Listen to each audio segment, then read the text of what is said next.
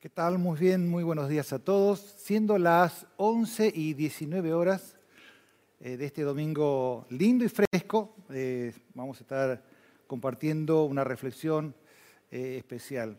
Ustedes saben que estamos siguiendo la serie Dios es bueno todo el tiempo, basado por supuesto en las cartas del apóstol Pedro. La primera carta del apóstol nos estaba hablando acerca de todo lo que Dios nos dio para vivir la vida. Y esta segunda carta la vamos a ver que nos va a afirmar en lo que tiene que ver con la verdad y también de cómo poder evitar ciertos errores que pueden introducirse. Utilizamos de alguna manera el, mensaje, el tema, eh, o el título, mejor dicho, SOS. ¿sí? Ustedes, aquellos que han tenido la oportunidad de ver y disfrutar la película Titanic, ¿eh? una película muy eh, premiada en Óscares, um, recordarán que la escena más dramática cuando el, barco se empieza a unir, por supuesto entonces comienza lo que nosotros llamamos la, eh, la llamada de auxilio.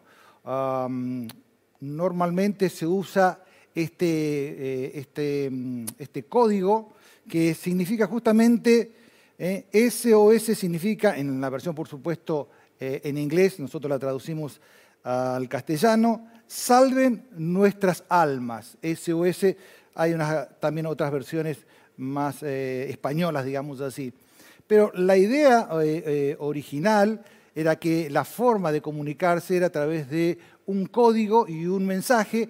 En su momento se utilizaba lo que llamábamos la clave Morse, que en síntesis se marca en raya punto. Dicen los que saben de este tema, es que la llamada sería tres puntos cortos, tres puntos largos y tres puntos eh, cortos nuevamente. Eh, en esa frecuencia, después se deja pasar un minuto y se repite hasta esperar la respuesta como señal. Pero también hay otras palabras que se usan eh, que tiene que ver con esto de salvarnos de la urgencia. Eh, para aquellos que alguna vez, eh, bueno, le apasiona también la aeronáutica, eh, se ve muchas veces en las películas, cuando un avión entra en, emergencia, dado que el lapso de tiempo es demasiado corto, se usan tres palabras que son de origen francés que es el Mayday, Mayday, Mayday. ¿sí? Eso básicamente significa vengan a ayudarme, vengan a ayudarme, vengan a ayudarme un mensaje, un código de emergencia. Y por último, por supuesto, tenemos lo más clásico entre nosotros, es hoy en la actualidad el 911. El 911 también se ha transformado en una forma de código de, por traer una emergencia frente a una necesidad. ¿no? Lo usamos nosotros cotidianamente cuando hay un accidente, cuando hay peligro de llamar a la policía, a la ambulancia o cualquier elemento de rescate. Allí que esta idea, este juego de pensamiento de hoy que quiero hablarles, es hablarles acerca de justamente de la necesidad y de la importancia que tiene que ver con ser salvado, con la salvación. Nosotros en general, digamos así, tenemos una oferta en el mercado religioso de todo tipo y de todo color. Podríamos mencionar desde, no sé, eh, creencia en muchos dioses, hay ciertas creencias que llegan a millones y millones de dioses, tratando que cada uno de esos dioses representen a la naturaleza. Algunos van a representar eh, a la lluvia, otros van a representar a la fertilidad, otros pueden este, representar eh, algo que tiene que ver con lo emocional. También tenemos de alguna manera esta idea de, pasarnos de los dioses de la naturaleza a donde el hombre de alguna manera se conecta o forma parte de la energía cósmica. Hay toda una tendencia, unas creencias donde nos lleva a creer, ¿no es cierto?, que en un momento nosotros, eh, en distintos procesos de la vida, algunos incorporan las reencarnaciones, lograremos un nivel, algunos determinan como un nivel nirvana, a un nivel donde nos podemos conectar con el cosmos. Otros piensan en la idea de un Dios, un Dios que alguna vez actuó, ¿no es cierto?, que inició todo esto y esto quedó todo a la deriva. Hay una expresión muy interesante en las películas eh, de ciencia ficción sobre las galaxias, donde se usa siempre esta frase, que la fuerza te acompañe, ¿no? Es decir, como que Dios es impersonal, eh, Dios como que no existe. Pero en la realidad tenemos que saber que hay un Dios. Jesús dijo, ¿eh? esta es la vida eterna, que te conozcan a ti, al único Dios verdadero y a Jesucristo que has enviado. Así que el conocimiento primario que nosotros podemos conocer de Dios es a través de la naturaleza y se describe claramente su poder, su deidad, y es imposible que el hombre no pueda crear que existe un Dios. Pero no un Dios general, no un Dios generalizado donde no tiene intervención en asuntos humanos, sino de un Dios personal, que si bien inició la creación, hoy sigue activo. Así que ese Dios personal va a intervenir en, el rescate de su creación. Nosotros los seres humanos somos personas creadas a imagen de Dios y esa creación hizo de que seamos seres absolutamente dependientes de Dios. Nosotros sin Dios no podemos existir, como cualquier persona no puede existir sin oxígeno. Es igual que nosotros. Así que en un momento de la historia, como relata el libro de Génesis, el hombre se apartó de Dios, es decir, entró en rebeldía. Nosotros especificamos, o la Biblia especifica esta idea muy sencillo, como que nosotros hemos pecado, como nosotros hemos rechazado al Creador. Así que este Dios personal decidió ¿sí? de, de alguna manera reconciliarse con nosotros, de alguna manera hacer un camino para que nosotros volvamos a Él. Y como dice en forma poética el salmista, que estuvo viendo, digamos, en toda la humanidad y en todos los tiempos, que no había una sola persona que fuera capaz de buscarlo a Él. Así que en esa indecisión natural que tiene el hombre por su acto de rebeldía, Dios decidió entonces crear un plan y eso es lo que nosotros conocemos como el Evangelio. Así que el apóstol Pedro va a continuar allí en el capítulo 1 eh, y después capítulo 2 de la segunda de Pedro, que es lo que vamos a estar continuando esta mañana, en cuanto a esta idea de la salvación. Así que vamos a dividir en forma sencilla en tres etapas este texto que tiene que ver. En principio, como hemos mencionado, eh, es desde el capítulo 1, versículo 16 al 21, y el capítulo 2, versículo 1 y 3. La primera etapa dice así eh, Pedro, versículo 16. Porque cuando le dimos a conocer el poder y la venida de nuestro Señor Jesucristo, no seguimos fábulas ingeniosamente inventadas, sino que fuimos testigos oculares de su majestad. Pero cuando Él recibió honor y gloria de Dios Padre, la majestuosa gloria le hizo esta declaración. Este es mi Hijo amado, en quien me he complacido. Nosotros mismos escuchamos esta declaración hecha desde el cielo cuando estábamos con Él en el monte santo. Entonces, la primera pregunta de esta decisión, de este envío, eh, tiene que ver entonces cómo es que este evangelio, este mensaje, se, mm, hace práctico, se hace eh, visto y llega a nosotros. El escritor a los hebreos hace esta pregunta y a su vez nos va a dar esta primera pauta. Dice así en el capítulo 2, versículos 3 y 4, ¿cómo escaparemos nosotros si descuidamos una salvación tan grande? Y dice, la cual, después que fue anunciada, primeramente por medio del Señor Jesucristo, nos fue confirmada por los que oyeron y Dios testificó juntamente con ellos, tanto por señales como por prodigio y por diversos milagros y por dones eh, repartidos del Espíritu Santo según su propia voluntad. Entonces, ¿cómo es entonces primeramente que se revela esta verdad, esta acción de Dios? Por supuesto, se revela eh, por medio del Señor Jesús, digamos así, en forma personalizada. Es decir, fue enviado, fue eh, el puente que Dios desde el cielo baja hacia la tierra. Em, todos conocen el pasaje que dice, de tal manera amó Dios al mundo, que ha dado a su Hijo unigénito para que todo aquel que en él crea no se pierda, mas tenga vida eterna. Pero de alguna manera la persona de Cristo es el mensaje completo de Dios, digamos así, sencillamente eh, explícito entre las personas. El escritor también a los hebreos dice en su primer capítulo que Dios, habiendo hablado de muchas, en mucho tiempo, en muchas ocasiones, en muchas maneras los padres por los profetas, en estos días nos ha hablado por su Hijo, a quien constituyó heredero de todas las cosas y por medio de quien Él también hizo el universo. En síntesis, Dios desde la creación, desde el inicio, eh, siempre estuvo hablando, a través de la naturaleza, después utilizó por supuesto a personajes, como en el caso de Noé, después tenemos entonces que utiliza una nación, como en el caso de Israel, utiliza entonces después esta forma de comunicarse para que ellos fueran los expositores del Dios verdadero, utiliza entonces leyes eh, morales, eh, leyes religiosas, eh, crea un, tabernáculo, un lugar donde Él se manifiesta, luego eso se traslada a, a un templo físico con Salomón y por supuesto a la época de Jesús, ese templo reedificado, aunque no con las condiciones originales, aparece en escena también allí cuando Jesús entonces se transforma lo que llamaríamos nosotros en ese templo viviente.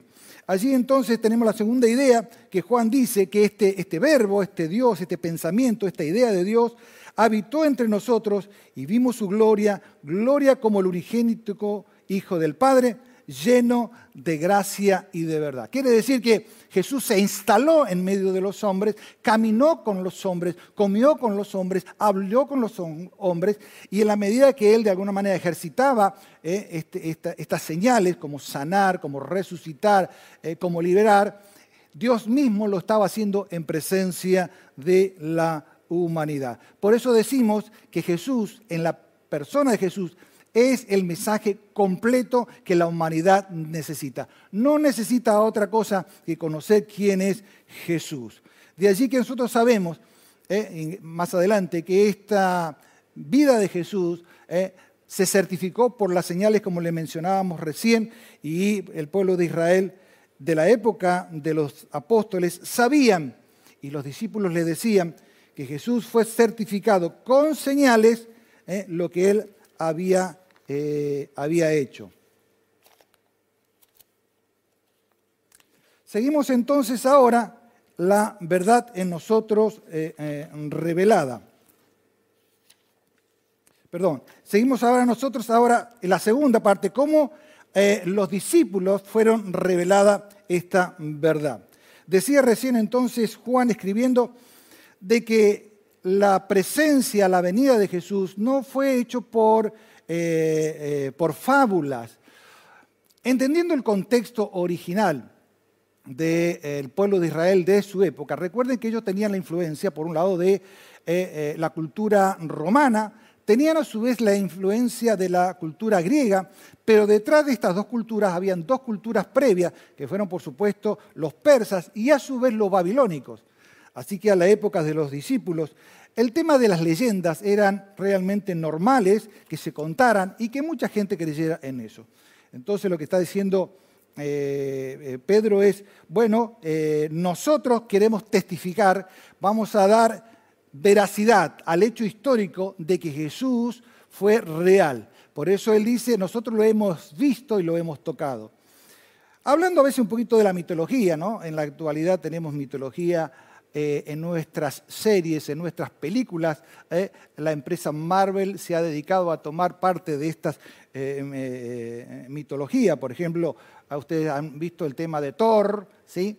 las películas donde es justamente un dios de leyenda de la mitología nórdica. ¿sí? Y hoy en la actualidad, si quieren ustedes, han sacado una nueva serie llamada Loki. Sabe que Loki forma parte de esta mitología y significa que él es el padre de la mentira, así que están tratando de transformarlo a Loki eh, de, mentiroso, entre comillas, a, bueno, para utilizar, por supuesto, este tema de la serie.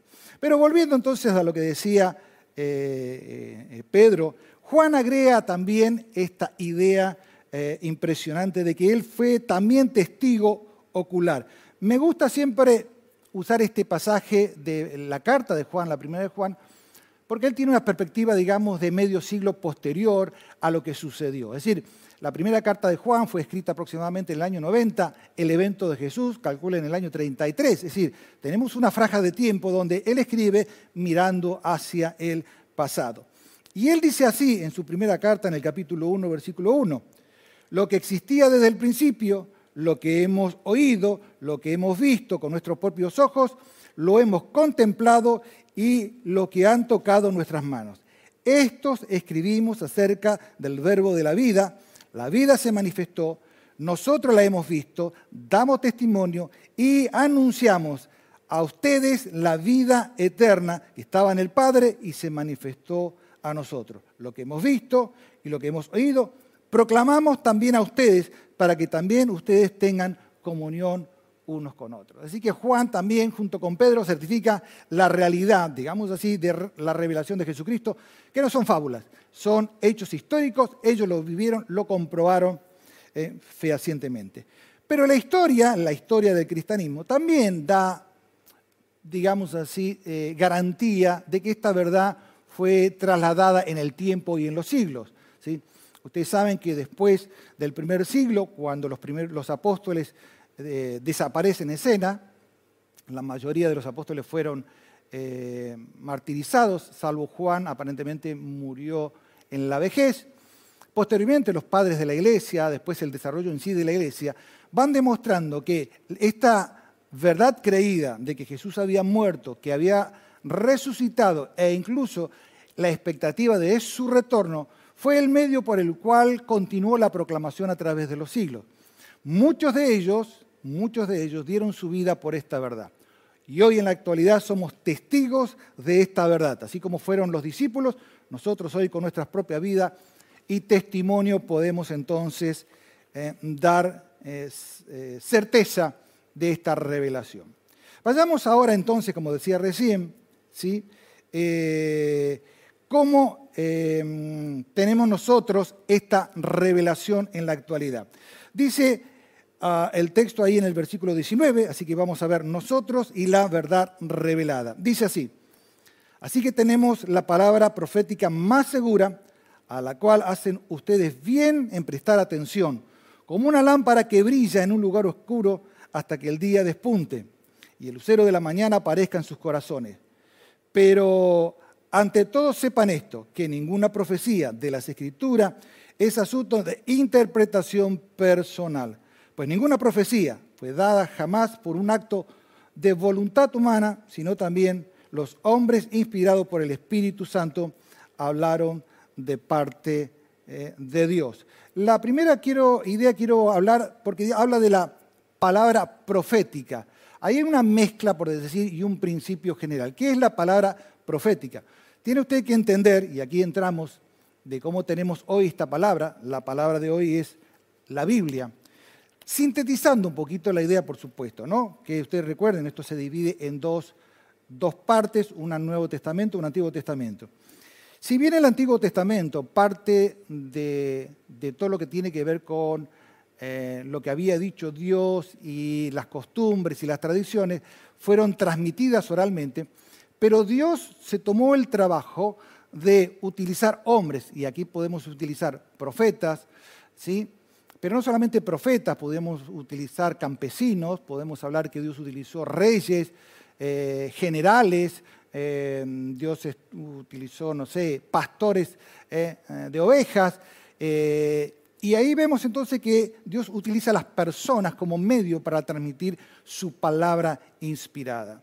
Así que en el Antiguo Testamento tenemos esta primera idea y ahí hay un registro muy interesante porque aquellos que estudian de cómo se fue transmitiendo los documentos originales del Antiguo Testamento, sabían de cómo los escribas y aquellos que se dedicaban a la transcripción de eh, los manuscritos originales tenían muchos o muchos requisitos en el cual ellos se acercaban a, hacer esta copia y si por alguna razón, algún motivo, alguno se equivocaba o algo era que no era correcto al original que ellos estaban copiando, eh, ellos automáticamente rompían la copia y volvían a reiniciar una copia, pero las copias, digamos así, se tomaron con esa garantía. Por supuesto, después tenemos en el Nuevo Testamento, y estamos ahora hablando un poquito de algunos de aquellos autores, como el caso de Pedro, Juan, Luca, Mateos, eh, Marco. Entonces aquí estamos viendo de cómo esta eh, palabra, digamos así, fue eh, llevada en forma de personas.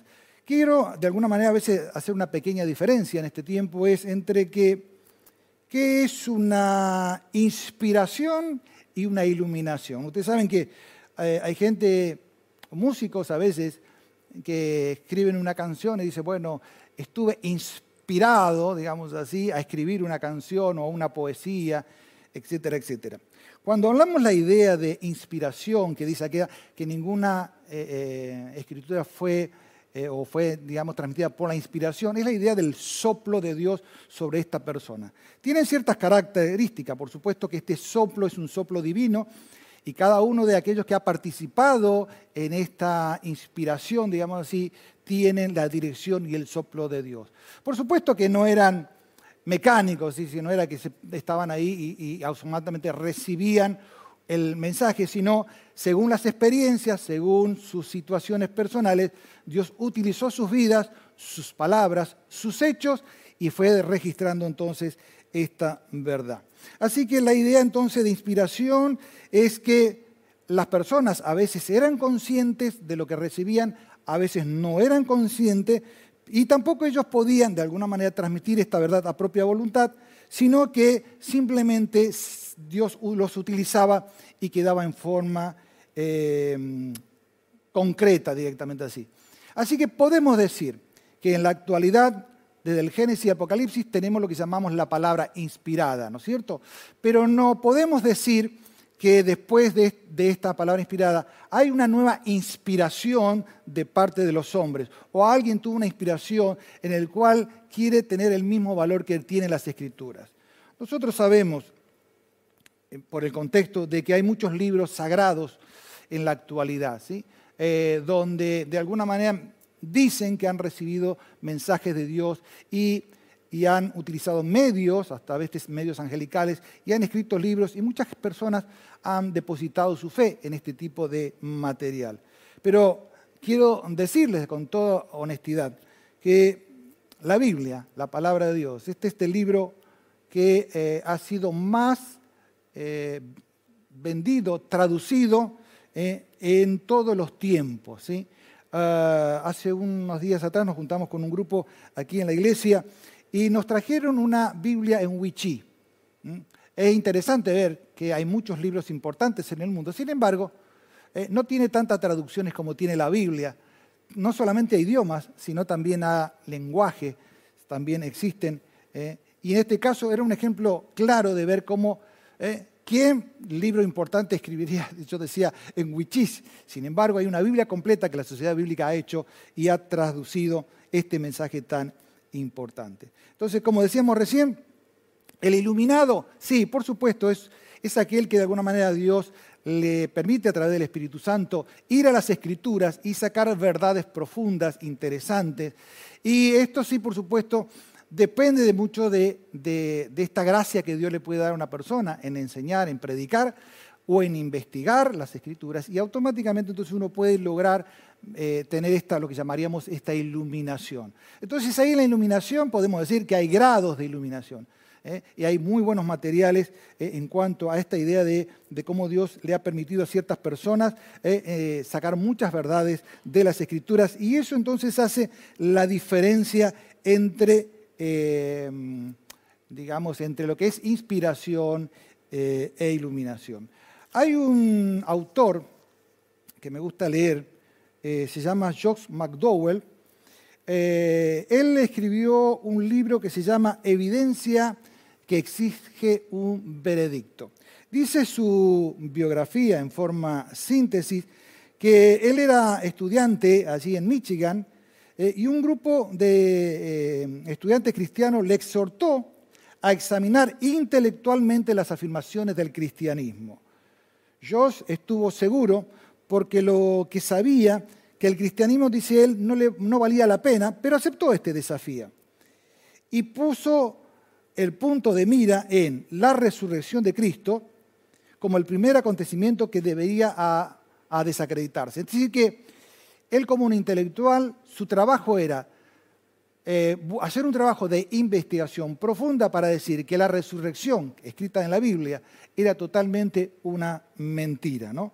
Entonces dice, en un estudio altamente documentado por pruebas arqueológicas, históricas, documentales, testimoniales, teológicas, filosóficas y hasta psicológicas, respaldaban entonces eh, estos temas tan controversiales como la resurrección de Jesucristo y la veracidad de la Biblia. Y en ese libro incluso él demuestra cómo eh, la Biblia, y específicamente hablando acerca del Nuevo Testamento, el Nuevo Testamento es el libro que mayor documentación tiene que avala su veracidad. Se puede comparar con cualquier eh, libro de filosofía y no tienen tanta eh, documento que respaldan. Así que me gusta ese material porque este autor de alguna manera se convierte o cree en, la obra de Jesucristo en una investigación de intelectual. Así que vean que cuánto tiene de veracidad esto que es la palabra de Dios. Y por último, entonces, vamos a entrar en este tercer eh, y último tema que tiene que ver con el peligro de lo falso. Hasta ahora hemos visto entonces que Dios, básicamente, eh, un Dios personal, ha decidido entonces eh, enviar a alguien, que es en la obra de Jesucristo, fue el primero que se personificó, que tomó en sí, digamos, en la persona misma eh, ser el, buen mensaje de Dios.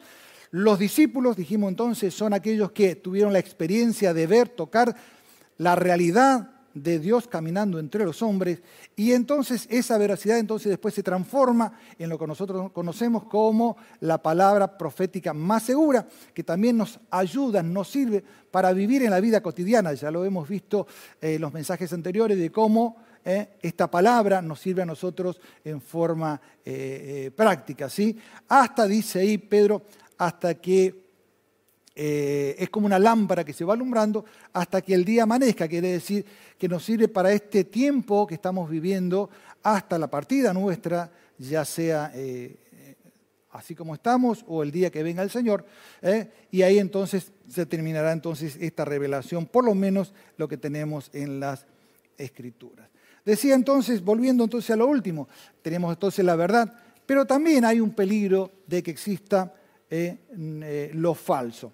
Dice Pedro entonces ahora en el capítulo 2, versículo 1 al 3. Pero se levantarán falsos profetas entre el pueblo, así como habrá también falsos maestros entre ustedes, los cuales encubiertamente introducirán herejías destructoras, negando incluso al Señor que los compró, trayendo sobre sí destrucción repentina. Subrayo esta palabra, muchos seguirán su sensualidad y por causa de ellos el camino de la verdad será blasfemada. En su avaricia los explotarán con palabras falsas y el juicio de ellos desde hace mucho tiempo no está ocioso ni su perdición está dormida.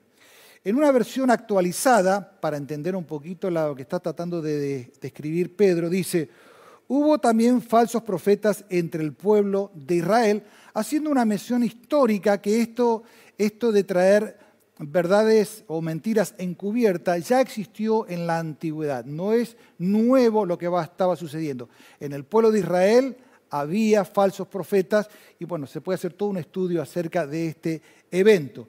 Entonces, tomando esta referencia histórica, dice, así habrá falsos maestros entre ustedes. Vamos a tratar de primero subdividir en dos grupos esta idea de profetas o falsos maestros. Vamos a decir un grupo donde tiene que ver con, eh, que son fáciles de discernir, que lo podemos ver, podemos incorporar a veces a los gurús, a los iluminados, a, a, muchos santones, de los cuales por supuesto tienen ese tipo de mensaje falso que no tiene que ver con el Dios verdadero no hay dificultad en descubrir a estos, entre comillas, profetas, porque la idea de profeta es la persona que tuvo de alguna manera una revelación de Dios y se transforma en el conductor, quien transmite ese mensaje de Dios hacia los hombres. Así que podemos ver claramente, ahí no vamos a tener problema, lo podemos decantar, digamos así, eh, francamente a estas personas y poder decir, mira, este realmente es alguien que no trae la verdad, es una falsa verdad. El problema que se nos hace entonces a nosotros es cuando tenemos que ver personas que tienen que ver con esta esencia de conocer al Dios verdadero e incluso han tenido el conocimiento acerca del Evangelio. Ahí se nos pone eh, de alguna manera a veces más difícil en cuanto a estos eh, eh, falsos profetas o maestros que se van introduciendo. Pero para que nos pueda ayudar esta idea, yo voy a remitirme entonces a nada menos lo que dijo el Señor Jesús. Y ahí vamos a sacar tres puntitos rápidamente que nos pueden ayudar a nosotros para discernir aquellos que de alguna manera profesan cierto tipo de cristianismo y cuáles son los elementos básicos que podemos tener nosotros para discernir si ellos están dentro de lo, digamos, dentro de la verdad o están introduciendo ciertos errores donde nos van a desenfocar, por decir así, de la verdad en Cristo Jesús. Así que Jesús ya se anticipó, habló sobre ese tema en el, registro que tenemos en el capítulo 7 de Mateo. Así que voy a utilizar como estructura el, mensaje de, Jesús y lo voy a comparar con lo que Pedro dijo acá en cuanto a esta idea de estos eh, eh, falsos maestros. ¿sí? Miren eh, cómo Jesús dice así y arranca entonces el versículo 13 del capítulo 7, dice lo siguiente. Primero, lo que va a hacer Jesús es mostrar cuál es el camino, ¿no? Es decir, qué se ofrece en cuanto a el tema de la salvación. Entonces lo va a describir sencillamente con eh, dos figuras, básicamente con una puerta eh, estrecha o angosta y una puerta ancha. Esa va a ser la figura donde tenemos que determinar de aquellos que enseñan la verdad y lo que llamaríamos falsamente. ¿sí? Entonces Jesús va a hablar entonces de una puerta estrecha y una senda angosta, digamos así, eh, por donde se debe entrar, que va a representar la verdad.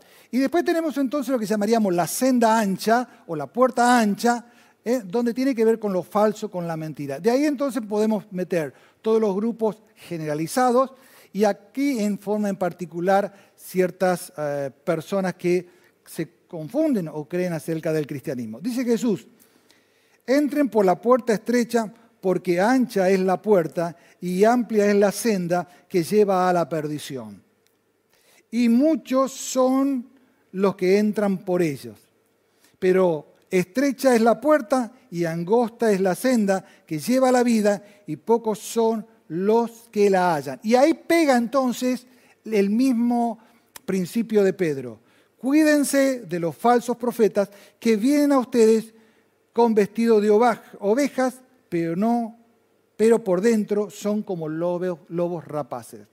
Es decir, previamente Jesús va a determinar cuál es el centro de la verdad, ¿sí? que es estrecho, que es angosto, que es justo. Fíjense en ustedes que yo le mencioné, que Pedro dijo que muchos seguirán su sensualidad, ¿sí? y acá eh, Jesús dijo, y muchos entrarán por ellos. Así que hay mucha gente que está de alguna manera interesada en las cosas espectaculares, sensuales, eh, cosas eh, que de alguna manera lo, lo admiren. Sin embargo, Jesús plantea, dice, no, vamos a ver que el mensaje es estrecho, el mensaje es correcto. De allí por eso entonces Pedro menciona esta idea de que eh, muchos llegarían a negar al Señor que los compró. Negar la obra de Cristo, de su muerte en la cruz, su redención y la salvación por la gracia, hay muchas maneras de hacerlo. No solamente uno lo puede negar en el sentido de palabras, es decir, decir, bueno, esto no es verdad. Uno puede negar agregándole cosas. A veces eh, hay cierta idea dentro de la línea del cristianismo donde estamos agregándole a lo que nosotros llamamos a esta salvación completa de Jesús en la cruz, tratando de agregar ciertos elementos. ¿sí? Hay muchas indicaciones en el Nuevo Testamento de estas digamos, estas falsas enseñanzas que se van metiendo donde a veces las personas quieren agregarle. ¿sí? Bueno, así por supuesto, yo creo que Jesús murió, pero tendríamos que este, hacer ciertas eh, actividades adicionales porque, por supuesto, necesitamos mejorar, entre comillas, nuestra relación con Dios. Y ahí empezamos a sumarle y a desenfocar esta idea eh, eh, general. Otros directamente se van yendo a los extremos donde, por supuesto, ni siquiera reconocen el nacimiento, por ejemplo, virginal de Jesús. Ya directamente ahí eh, utilizan ciertas historias y fábulas que realmente a veces nos sorprenden. Así que la idea es que la verdad tiene un centro, un corazón, un camino estrecho y tiene que ver entonces de cómo se plantea la vida en función de la obra de Cristo.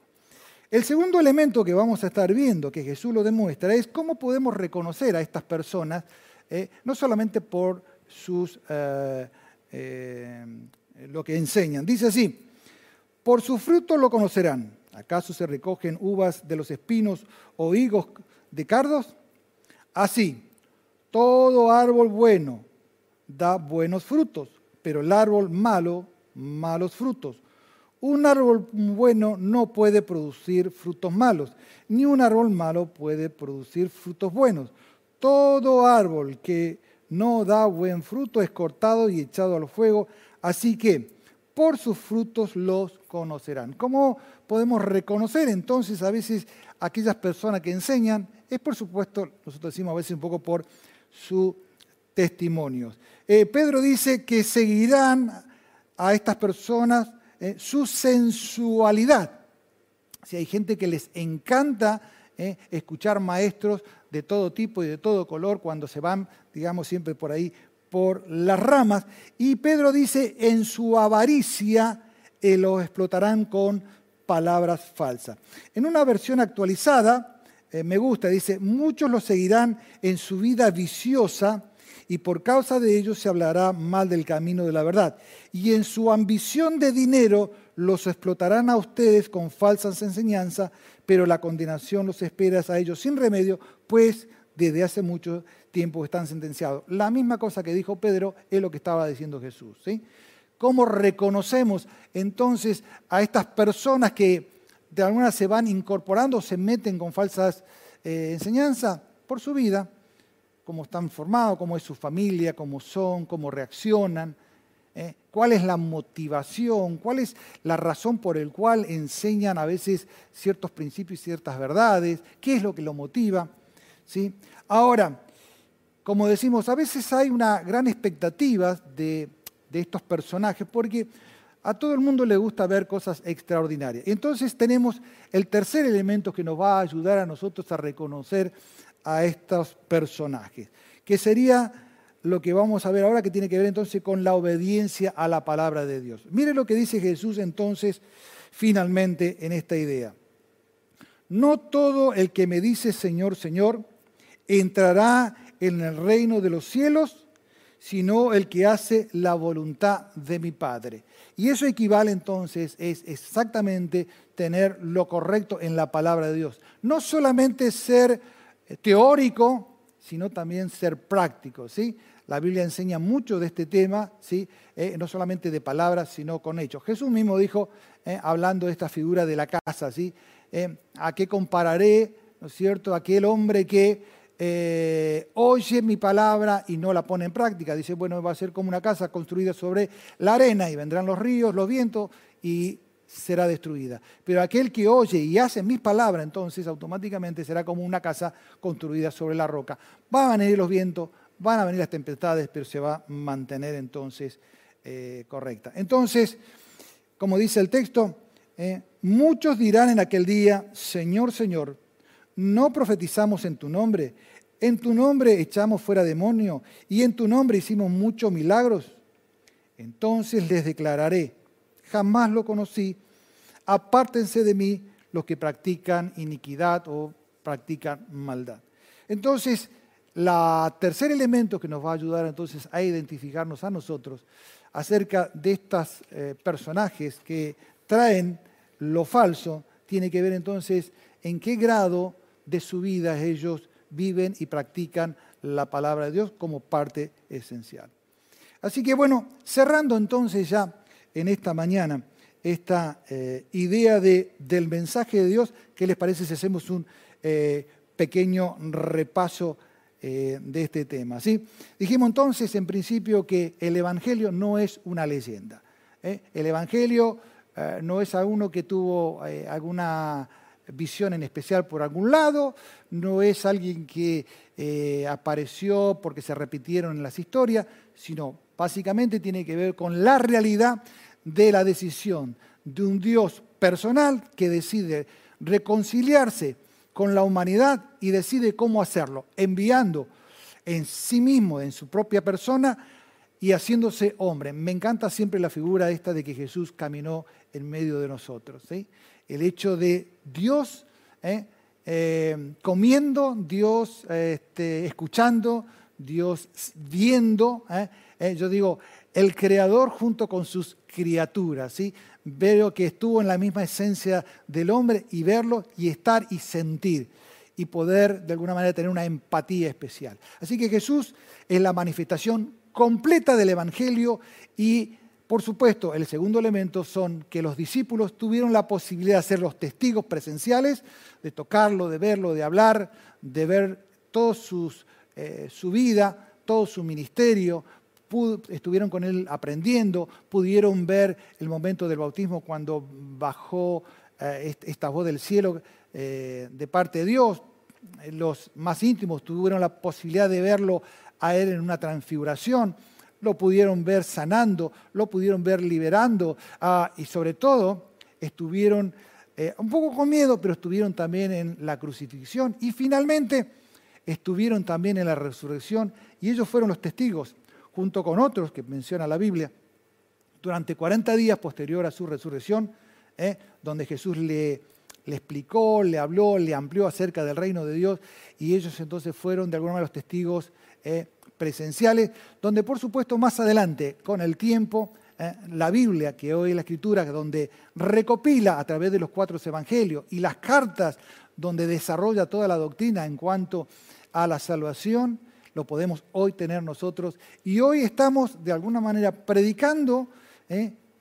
anunciando el buen mensaje de Dios a través de las escrituras. Y por supuesto, siempre esto Jesús lo anticipó en una de las parábolas que se llamó el trigo y la cizaña, ¿eh? porque justamente utilizó la figura de la semilla como la palabra de Dios, la verdadera palabra de Dios.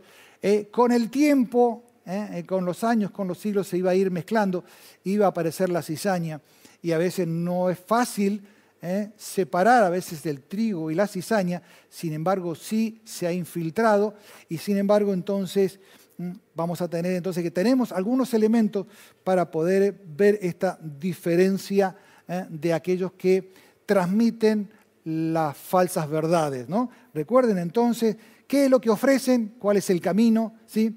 cuál es el carácter de sus vidas personales, cómo son, qué fruto dan, y finalmente mm, cuánto eh, de obediencia tienen lo que nosotros llamamos a la palabra de Dios. Así que cerrando entonces la idea, la pregunta que nos queda en esta mañana, bueno, para aquellos que somos cristianos, tener esta capacidad de mantenernos siempre en la senda. ¿no? Hemos entrado, por supuesto, eh, por la puerta eh, angosta, como dijo Jesús. Me gusta porque hay un énfasis del Señor de entrar, ¿sí? Así que los que hemos entrado nos tenemos que mantener ¿eh? por este sendero, que a veces no es fácil, es un sendero angosto ¿eh? que nos lleva a la salvación. La pregunta también para vos, quizás has tenido la oportunidad de estar experimentando, digamos así, muchas creencias, de todos colores, tamaños, ¿sí? hay de todos modelos.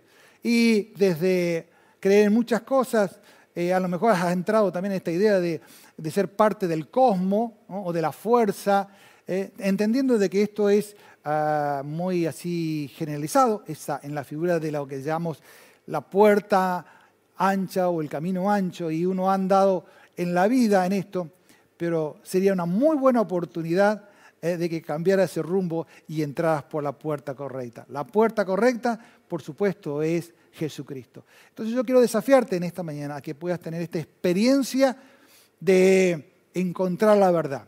No hay verdad fuera de, la, Jesucristo, no hay verdad fuera de la obra de la cruz, no hay verdad fuera de su resurrección y la que nos va a certificar es eh, el retorno de Jesucristo. Siempre me gusta decir, lo vuelvo a mencionar, eh, que ser cristiano es lo, lo mejor que le puede pasar a una persona. Así que yo quiero desafiarte en esta mañana, eh, que si todavía, por alguna razón, andas vagando por el camino ancho, qué buena oportunidad, si esta mañana, que cambies de rumbo. La pregunta es, bueno, pero ¿cómo, cómo se hace esto? ¿Que tengo que hacer un curso? ¿Que tengo que adherirme, digamos, a su iglesia? No, hay, un, hay una manera de entrar y es sencilla, es creer, ¿sí? Es creer, ¿sí? Y en el acto de creer, eso involucra una segunda palabra que se llama arrepentirse, que es cambiar de posición. Así que si vagabas en tus pensamientos, en tus cuestionamientos, en tu filosofía, el arrepentirse es cambiar de opinión, es decir, no, voy a ir a lo correcto. Y eso es entonces creer. ¿Qué tengo que creer? Que es lo básico y esencial. Bueno, tenés que creer que Jesús ¿eh? es el que vino por vos a morir en una cruz. Sí, la verdad, nosotros estamos lejos, separados de Dios. No hay manera natural que nosotros volvamos a Dios. No hay manera. No es que nosotros busquemos a Dios, Juan lo ha dicho, no, no, hay, no hay ninguna persona. Sin embargo, es la decisión de Dios que Él ha decidido. Entonces tienes que creer que Él vino por vos, es una forma de apropiación personal, es decir, Él lo hizo por mí, ¿sí? Él vino por mí. Creer que Él murió en tu lugar, yo lo he hecho, muchos cristianos lo han hecho, es decir, yo reconozco siempre públicamente que Él murió en mi lugar, ¿sí?